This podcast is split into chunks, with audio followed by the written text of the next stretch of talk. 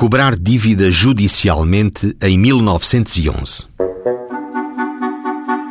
A 9 de novembro de 1911, José Mendes Calado dirigiu-se ao senhor juiz da comarca, em papel onde se encontravam escritas as palavras imposto de selo, sem reis, o seguinte requerimento.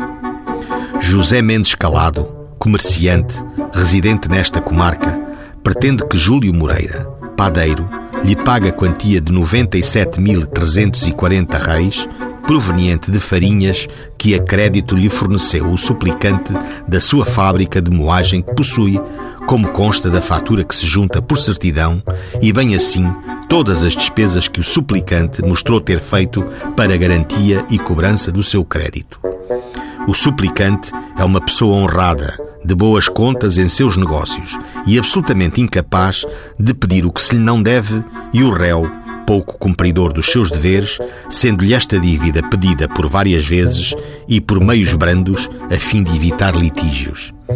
Por estes fundamentos, requer o suplicante que o mesmo seja citado para deduzir impugnação que julgar conveniente, querendo, dentro dos dez dias seguintes ao da citação, sob pena de ser condenado definitivamente no pedido.